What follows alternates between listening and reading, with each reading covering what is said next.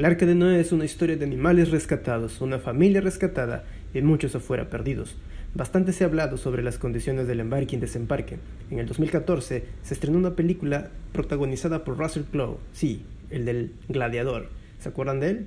Bueno, esta película trató sobre la historia de esta familia diluviana dentro del arca. Siendo prácticos y coherentes, imaginarse una empresa tan grande para poder construir un arca de esas dimensiones y prepararla de tal manera que no se destruya durante el cataclismo con mayúsculas que hizo temblar el mismísimo Satanás, pues debió haber sido bastante desafiante. Ahora, pensar en las condiciones complicadas de la estadía por tanto tiempo dentro de ese arca, donde los animales secretaban olores fuertes, aves, mamíferos, reptiles, todos juntos, debía mantenerse en un estado de constante incomodidad. Muy bien, la lección de esta semana nos invita a recordar que aunque el arca no era un lugar muy deslumbrante o con muchas comodidades, era el lugar más seguro del mundo, literalmente hablando. Ahora, el único método para salvarse de la destrucción existía en ese maloliente arca. Así es el discipulado dentro del arca. Puede parecer algo complejo, pero en este episodio te invito a descubrir lo genial que es ser pescadores de hombres. Va a lograr mucho más de lo que yo logré en mi vida. Porque ustedes son la generación prometida. Dios nos dijo que se levantaría un ejército de jóvenes. Toda mi vida, toda mi carrera ministerial se ha enfocado en ver esta promesa cumplida. Tú eres el cumplimiento. Muchas personas desertan de las filas del cristianismo, muchos de ellos famosos. Hace poco leí de un cantante de Houston United que se declaró ateo. Bueno, otros no tan famosos también deciden salir de la iglesia, y hablo en general, por razones un poco lógicas, si es que lo pensamos por la superficie nada más. De hecho, no sería acuerdo afirmar que la iglesia es un centro de aglomeración santificada. Los que estamos allí no necesariamente hacemos lo correcto todo el tiempo, ni tampoco nos hemos ganado una aureola. Bueno, existe también el error de creer que Dios hace nada al respecto, porque la verdad es que Dios no deseó eso para su iglesia.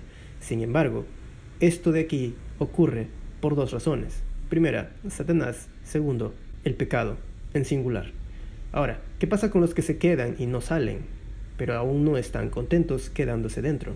Bueno, ¿qué les parece si lo conversamos? Los versículos de este estudio de la semana nos catapultan a dos puntos clave en la historia de la iglesia primitiva, de aquellos doce discípulos que representaban los habitantes del arca en el primer siglo. En Juan 21.9 dice, Al descender a tierra vieron brasas puestas y un pez encima de ellas y pan. La palabra brasas en este versículo se traduce en griego con antraquia. Solo lo veremos dos veces en todo el Evangelio de Juan. La otra vez está en Juan 18, 18, cuando el buen Pedro estaba a punto de negar a su maestro. Y por esto Juan es mi Evangelio preferido, porque Juan es un genio para estas cosas. Conectar hechos contrastables en el Evangelio. Pedro el pescador, Pedro el intrépido, Pedro el líder, el efusivo, el cortador de orejas, luego Pedro el traidor, Pedro el culpable y finalmente en el último capítulo de Juan, Pedro el pescador de peces, otra vez. Un Pedro que ya no pudo seguir buscando a Cristo, después de verlo en el aposento alto un día en alta mar, pues se rindió y dijo, bueno, ¿qué más da? Pues si no encuentro al maestro, me pondré a pescar. Al fin y al cabo, ¿que no soy solamente un pescador? Si no me creen, denle un ojo a Juan 21.3. Pero eso no es todo, el resto de sus amigos lo siguieron.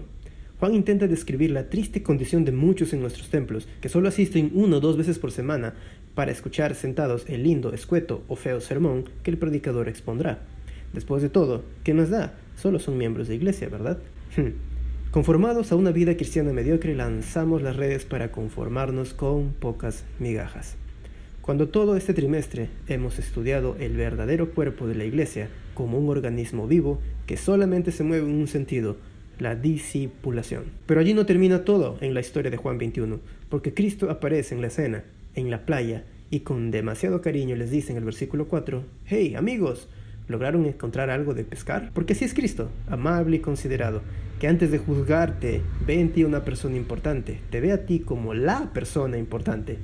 En la playa, pescado y pan, como para sutilmente recordarles el poder de su maestro. ya saben, la alimentación de los cinco mil. Y fue allí de nuevo que junto a las antraquias, entre comillas, brasas de fuego, como en aquel patio de Anás, donde también en las antraquias Pedro tuvo que pasar otra vez una prueba. Y no solamente él, tendría que participar el resto. Helen White dice en El deseo de todas las gentes, ellos, los discípulos, pensaban que no se le debía permitir asumir su posición entre ellos, de liderazgo, y él mismo sentía que había perdido su confianza.